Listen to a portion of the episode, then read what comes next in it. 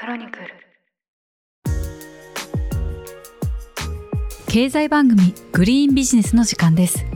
この番組は2020年代の最注目トピックグリーン経済をテーマに最先端のビジネスやテクノロジー、そして企業家たちに焦点を当ててお届けしていきます。改めましてこんにちは。ニュースピックス地球支局の岡ゆずはです。同じくニュースピックス地球支局の後藤直義です。いやー、後藤さん、今週も豪華な豪華なゲストがいらしてくださいましたよ。そうですね。もう地球支局という、まあ、名前がついている通り、もうゲストは地球の至るところからお呼びしてます。今日はですね、アメリカのニューヨークから非常に面白いゲストをお招きしております。ロイター通信のアーネスト・シェイダーさんです。後藤さん、この方がどんな方か簡単に教えてもらってもいいですか？この方はロイター通信のジャーナリストなんですけれども、実はですね、この我々がテーマにしているグリーン経済とそれを支える鉱物ですね。資源、つまりリチウムとかコバルトとか銅とかニッケルとか、こういった鉱物を中心にですね、取材をしているロイターの、敏腕ジャーナリストになります。うん、鉱物だけを中心にもう5年以上彼、この分野を掘っているわけですけれども、彼は来年1月にこの脱炭素に欠かせない資源である鉱物をめぐる工房を描いた著書、The War Below っていう本をリリースするんだそうです。まあ、まさに僕らグリーングリーンと言ってますけど、実はグリーンを、えー支えるたくさんのプロダクト、まあ、例えば電気自動車とか太陽光パネルとか、いわゆる風力発電のタービンとか、あらゆるもの、特に電池なんかそうですけど、こういったものはですね、世界中から掘り起こされた様々な鉱物資源でできてるわけなんですね。で、もう EV が100万台売れた、500万台売れた、1000万台売れたっていうのがまあニュースになっていて、テスラが世界一の自動車メーカーになってるわけですけども、その裏ではそこに必要となるリチウムとか銅とかニッケルとかそういったものが爆発的に需要が伸びていて、世界中で取り合いになっている。それが本のタイトルになっていて、The War Below、まあ、つまり地下資源をめぐる戦争というタイトルになってるわけですね。まあ、この本は非常に面白い本だったので、我々お願いして、今回その取材の舞台裏などを語っていただきました。これまではやっぱり石油だったり化石資源が出る国っていうのが偉かったわけですけれどもこれからリチウムとかコバルトとかそういう鉱物資源が出る国っていうふうに思うに覇権が移っていくかもしれないそういう面白い舞台裏についてこのアーネストさんにいろいろお伺いしています。それではインタビューの様子をお聞きください。この本のテーマはリチウムニッケルコバルトなどの鉱物資源をめぐる攻防です。なぜこれが重要かというと、EV などの激増によって2040年までにリチウムの需要は現在の40倍もに増加すると言われているんですね。それに伴って2030年までに世界は50もの新しいリチウム鉱山、60ものニッケル鉱山、17ものコバルト鉱山を新しく掘らないといけないそうなんです。まずはその背景についてアーネストさんに聞きました。ちなみに今回の吹き替えは後藤さんが読んでます。実験的にこっちの方が感情を込めやすいんじゃないかなというふうに思って皆さんに聞きやすいかどうかちょっと試してみているのでツイッターなどでご感想とかフィードバックとかいただけると嬉しいです。So, if the world thinks that climate change is これすごく深刻になっている気候危機と戦うために、じゃあ私たちはどうすればいいのかと。まあ、答えはシンプルで、石油などのまあ化石燃料に代わって、もうバッテリーですね。もうリチウムイオンバッテリーをそこかしこでまあ使わなきゃいけないと。で、実は、リチウムイオンバッテリーとか様々な電化する製品には膨大な金属が実はいるんです。リチウムイオンバッテリーってこれ、まあ中開けると実はわかるんですけど、そこにはリチウム、銅、ニッケル、コバルトとかですね、いろんな金属がふんだんに使われてるわけですよ。またテスラみたいな EV、これ今めちゃくちゃ伸びてますけれども、このバッテリーの動きをですね、走る力に変えるには実は磁石が使われてるわけです。ここにもレアアースがたくさん使われてるわけです。つまり、グリーンな経済とは、こうしたグリーンな鉱物でできていると。そしてこれから世界はもっともっともっとたくさんのこの鉱物を地面の中から採掘しないといけないわけですね。簡単に言えばもう本当に IEA のような国際エネルギー機関とか大手のシンクタンクやコンサルティングファームまでもうこれからの時代は鉱物だと。鉱物や金属の需要が爆発的に増えるんだというところではみんなが一致してるわけです。そして実はですね、私はかつてアメリカのですね、石油、ガス業界の担当記者だったんですね。ところが5年前の2018年頃なんですけど、世界がどうも新しいグリーンエネルギーに向かってるぞと、ここに惹かれたわけです。その時に、グリーンエネルギーの裏には実は鉱物があると。そこで鉱物に焦点を当てるようになったわけです。で、それっていうのは石油やガスとは全然異なる仕組みなんですね。例えば、Apple の iPhone に必要な銅、EV のバッテリーに必要なリチウム、こういったですね、一つ一つの鉱物というのは、全然違うサプライチェーン、全然違う産出国、全然違う企業、投資家、そして当局のの規制機関が関わっていて、この世界にですね、私は5年間、どっぷり使ってきたわけです。これが非常に刺激的な経験でした。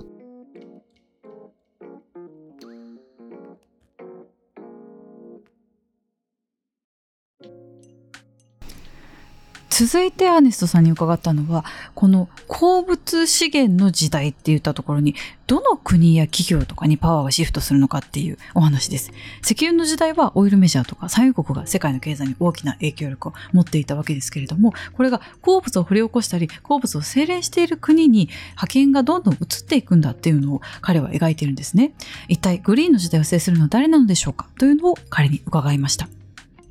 What I became very interested in when I was writing the book is looking at 今回僕の本のタイトルですね。こちらで The War Below 大地の下で起きている戦争と名付けたのにはこれ理由があります。こうしたですね、リチウムとかニッケルとかコバルトとか金属を持っている、持てる国たち、そしてこれをどうしても求めている、求めている国たち、こうしたですね、者たちの間で世界的な対立や緊張が今進んでいるからなわけです。例えば、ボリビア。これ南米の国なんですけど、これ世界最大のリチウム資源を持っている国なわけです。ウユニ湖というですね、美しいこの塩の湖に、実は膨大なリチウムがその周りに眠っていると。で、これ実はまだですね、商業的な規模ではそこまで大きく生産されていません。しかしもしですよ、このボリビアがですね、今後、3倍、5倍、10倍と世界がリチウムをとにかく欲する中でですね、この埋蔵力をレバリッジできれば、ボリビア経済というのは私は急上昇すると思ってます。では、どうなってそのシナリオが進んでいくのか。これを探求することに自分の取材リソースをたくさん使ってきたわけです。まあ、例えばですね、ロシア、中国、こういった国々は実はボリビアの地下に眠っているこの膨大なリチウム資源に何とかアクセスしようと強く望んでいるわけです。で、こうした、ま、リチウムがですね、採掘されて、ボリビアの、ま、輸出製品になってくればですね、これボリビアというのは、このキーな鉱物資源で国際秩序をですね、逆転させるパワーバランスをひっくり返してしまう可能性もあるわけです。それ以外にも、チリといえば銅。これ、チリというのは大量の銅生産国なんですけども、これによってチリの経済というのは大きくなり、そしてデルコという会社があるんですが、これは世界最大の銅の生産者です。しかも、チリ政府がこれコントロールしているので、世界は銅をめぐって、もうチリ政府の右に行く、左に行くというですね、意思決定に全て左右されるようになってるわけですね。まあ、もっともっとありますよ。これ、アフリカのコンゴ。ここはもう世界最大のコバルトの埋蔵国ですよ。で、中国。もうレアアースを大量に抱えていることで有名ですね。インドネシア。実はここはニッケルをですね、大量に持っている国なんです。世界中にですね、こうした鉱物資源が地下に眠ってるわけです。我々石油の時代はですね、石油メジャーとか、OPEC ですね。世界の石油生産の大部分をコントロールする人たちがですね、この経済に大きなインパクトを与えてきた。えーしかし、2020年代から始まるグリーンなえ経済、グリーンな時代は、リチウムや銅などの鉱物や、そういった鉱物資源の埋蔵量を持つ国々が、え自国の利益のためにですね、そのパワーをつく使ってくる時代になってくるわけです。これから10年、15年、20年というね、え将来にわたって、もう僕らはそうしたですね、グリーン資源を持つ国、持たざる国たちの、まあ、対立をですね、必ず目撃するはずなんです。続いて彼に伺ったのはアメリカは一体全体この鉱物大国というのになれるのかというお話です。この本の冒頭はアメリカのネバダ州にあるライオライトリッチっていう土漠のシーンから始まるんですね。これは実はここに巨大なリチウムの鉱床が眠っているからなんです。他にもカリフォルニアには今リチウムバレーと呼ばれているエリアがあって手つかずのリチウム採掘のプロジェクトに大きな注目が集まっています。その背景について伺いました。アメリカには、実は多くの家にはですね、この青々とした芝生をメンテナンスするための、まあ言ってみたら、こう扇風機をつけたような掃除機があるわけですね。こう葉っぱとかを吹き飛ばすようなものです。これリーフブロワーと言うんですけど、私、これを買った時にですね、あ、実はこのリーフブロワーに含まれているコバルトには、あ、実はコンゴ共和国で取れた、まあ、コバルトが使われていて、もしかしたらこれ、わずか6、7歳のですね、子供が働かされて採掘したものじゃないかと、まあ、考えるようになったわけです。取材していくと、そういうサプライチェーンがわかるからなんですね。まあ、何が言いたいかというとですね、アメリカは今、実はコバルトっていうのを一切生産してないんですよ。実はこのアイダホ州には大量のコバルトが地下に実は眠ってるんですが、これアメリカではですね、未発掘なままなんです。採掘してないんです。では、グリーンの時代に私たちが迫られている選択というのは、それでもじゃあアメリカはテスラっていう会社が EV を作りたいと。家電製品を作りたいとなった場合に、じゃあそのコバルトってどうやって手に入れるべきなのかという話なわけです。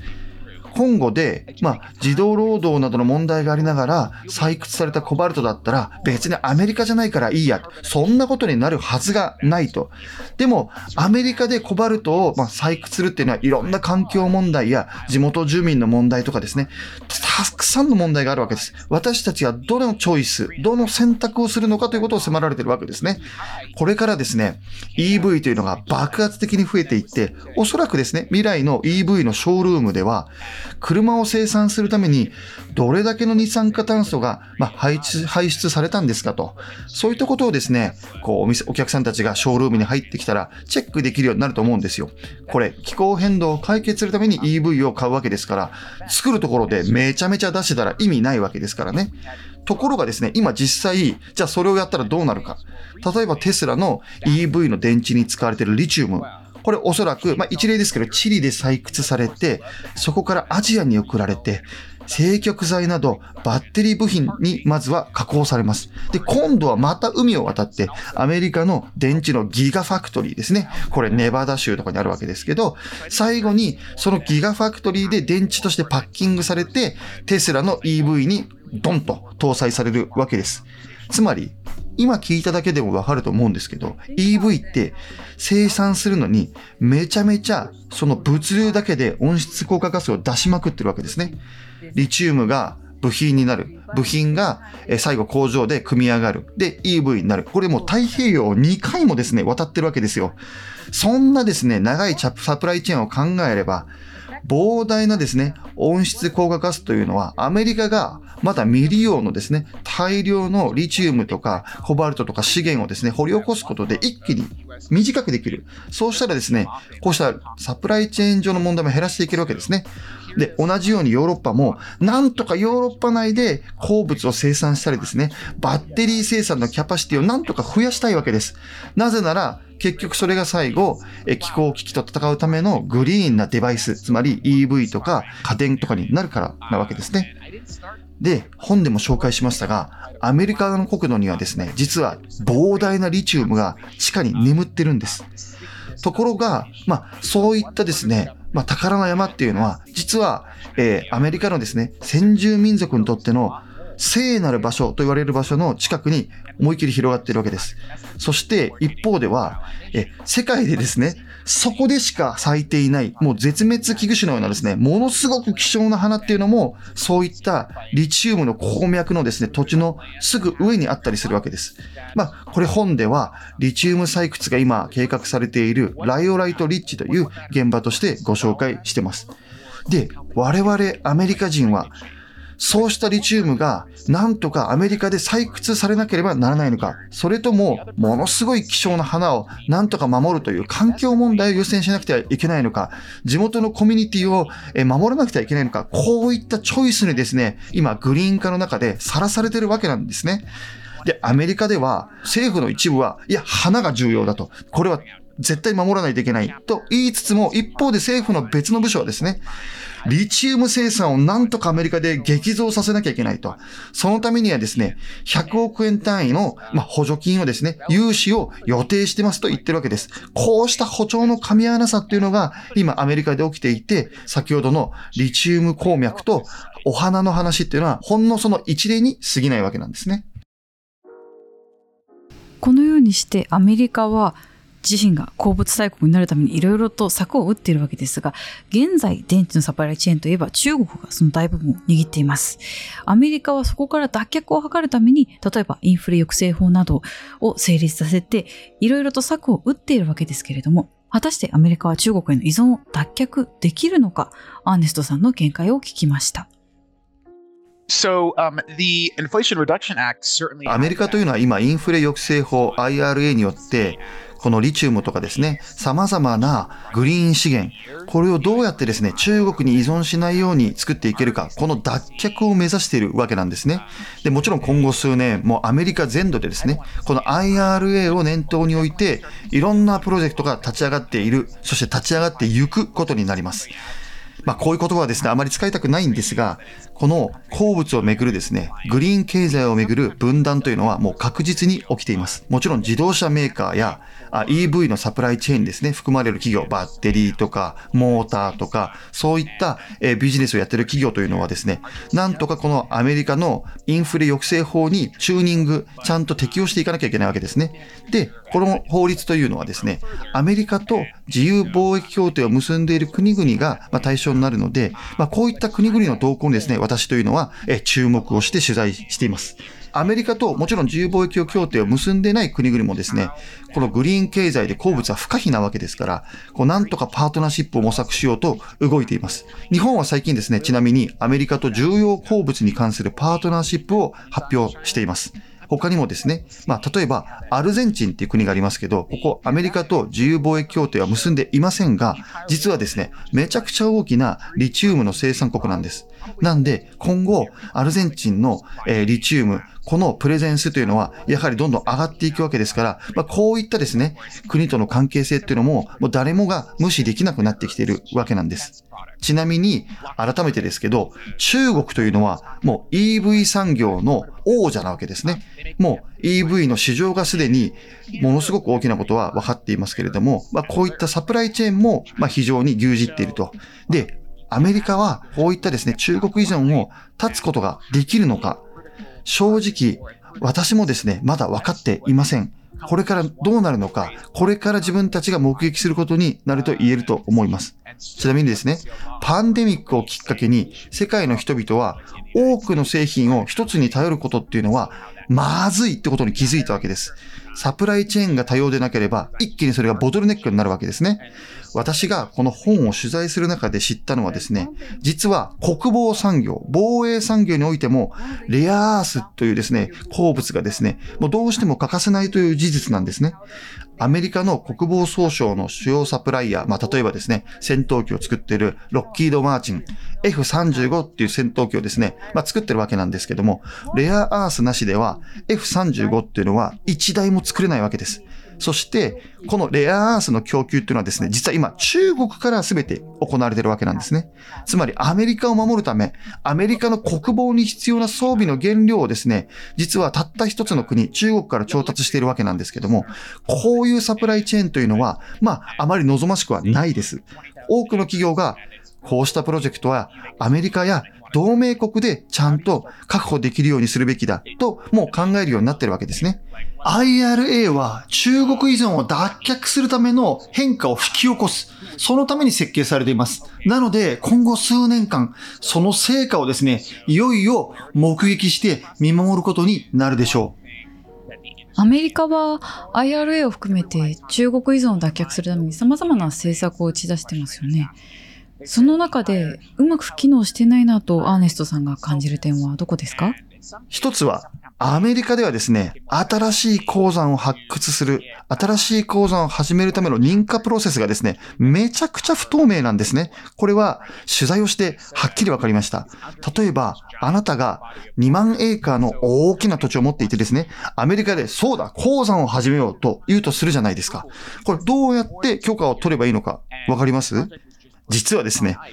誰も知らないんです。誰にとっても新しい鉱山を作るプロセスって実は不透明なんですよ。どんな許可がいるのか、どの機関に相談すればいいのか、そもそも誰に電話して始めるべきなのか、全くですね、これスタンダードとかないんですね。なので私が取材した、まあこういったグリーン鉱物にですね、関わっている人々はですね、こうした問いに自分もよく知らないんだとですね、みんなが口を揃えるわけなんですよ。弁護士とか、まあいわゆる専門のコンサルタントを雇って、まあ、進めていかないと、プロセスが進められない。で、鉱山を手に入れるだけでですね、10年以上かかったですね、企業もたくさんあったんですよ。で、彼らは、こうした認可のプロセスをですね、もっとクリアにしてほしいと、まあ、強く望んでるわけですね。で、私はこの本の中でですね、ミネソタ北部、まあ、アメリカのミネソタ州にあるツインメタルズという会社、これ、銅、ニッケル、コバルトのプロジェクトについて、まあ、取り上げています。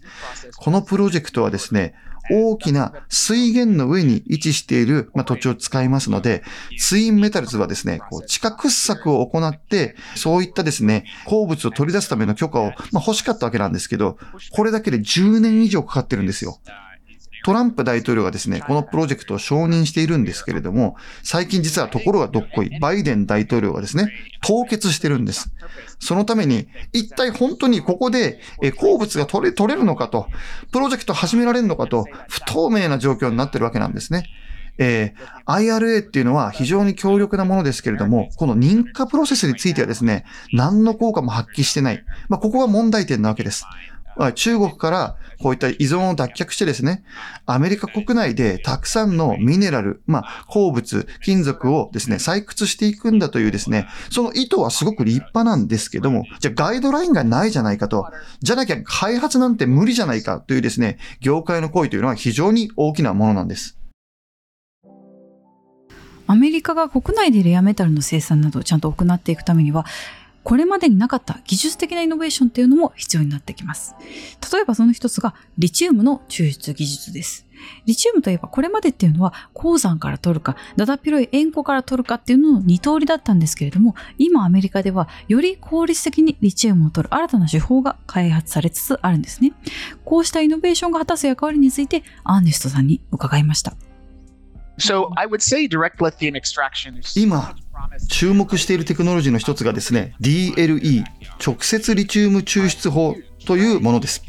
伝統的に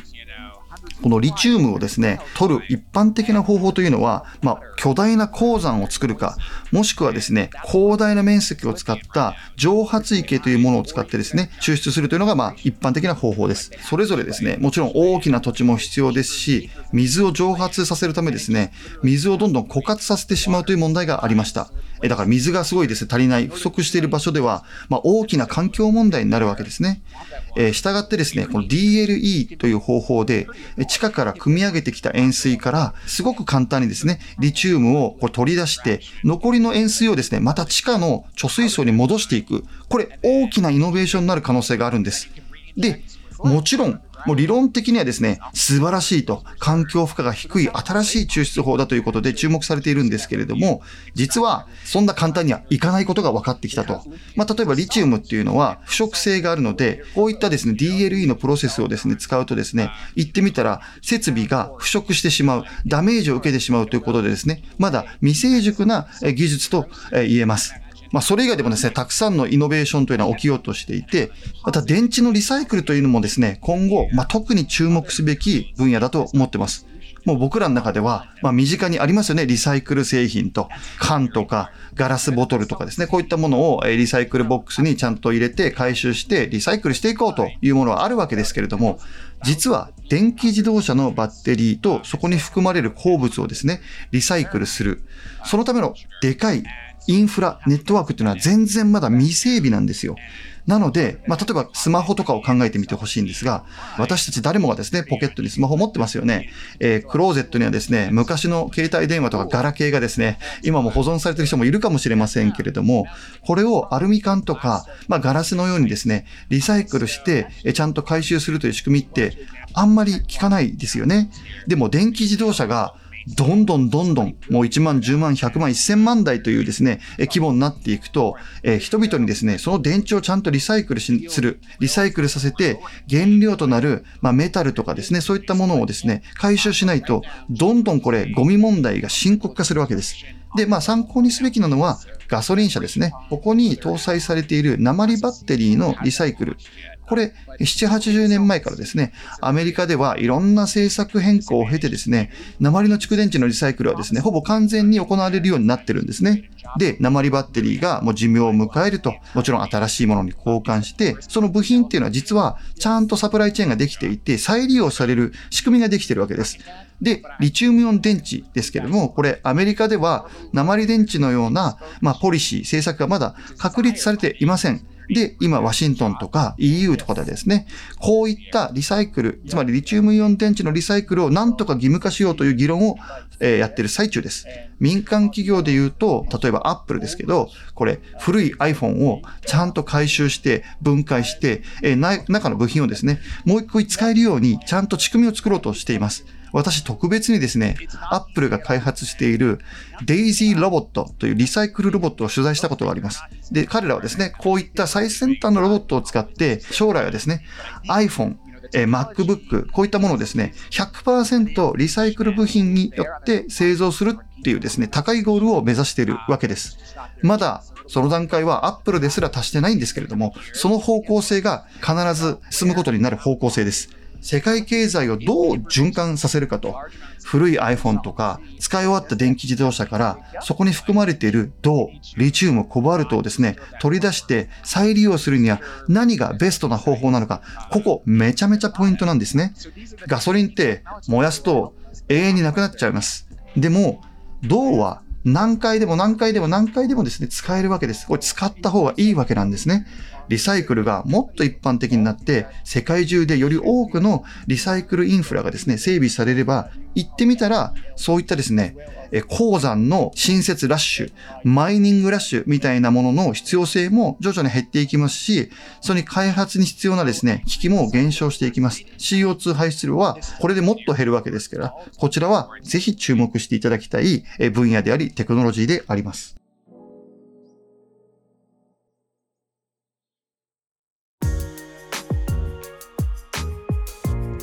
というわけでアーネストさんのインタビューをお届けしました。後藤さんお話を伺ってみてどうでしたか？やっぱ非常に骨太なジャーナリストで僕が一番やっぱり感銘を受けたのは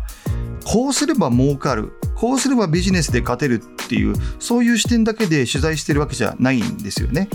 これはビジネスの勝ち負けじゃなくて我々地球全体のチョイスの問題であると。選択なんだと、まあ、なんでかって言いますとまあ、これから今化石燃料の時代からグリーンの時代に移っていかなきゃいけないんですけどそこにはグリーンだからいい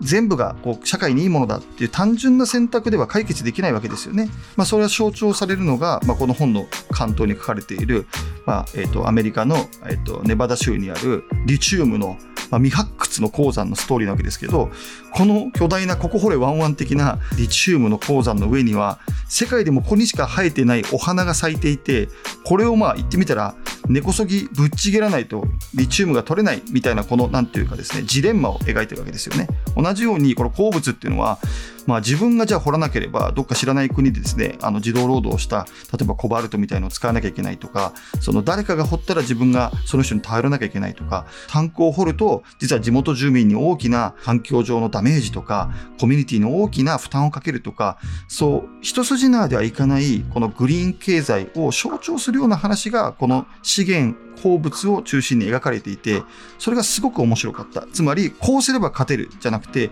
あなたたちはどうしますかっていう問いをですね最後まで投げかけているような、まあ、本だった選択の本だったっていうのがすごく面白かった。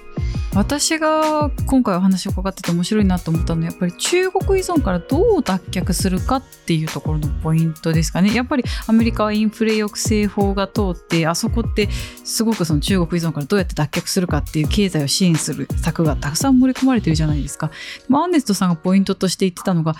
鉱山のあの認可プロセスをどう簡単にするか明確化するかっていうところが結構ポイントなんだよっていうふうに言っていて金をばらまくだけじゃダメなんだなっていう結構実際に実地に行ってみるとそういうところに落とし穴だったりつまずきポイントがあるっていうのは現場を取材している彼だからなんだなっていうふうに思ってとても勉強になりました。だってさもう鉱山が10個50個100個っていう単位でこれから必要なわけですよね。で、うん、2040年までにリチウムとグラファイトの需要が 4000%40 倍になるって言ってるわけですからもうこれは本当に鉱山マイニングっていうのと資源っていうのが一つ鉱物の時代のキーになっていくんだろうなというふうに思いました。ありがとうございますはい。それでは続きは次回にしましょうか。経済番組グリーンビジネスここまでお聞きくださいましてありがとうございました。番組の感想はハッシュタググリーンビジネスすべてカタカナでツイートいただければ嬉しいです。この番組はしばらくの間毎週1回配信されます。もうすぐ毎週2回の配信にそうなんですよ。ちょっと楽しみにしていてください。はい。それでは次回もどうぞよろしくお願いします。ありがとうございました。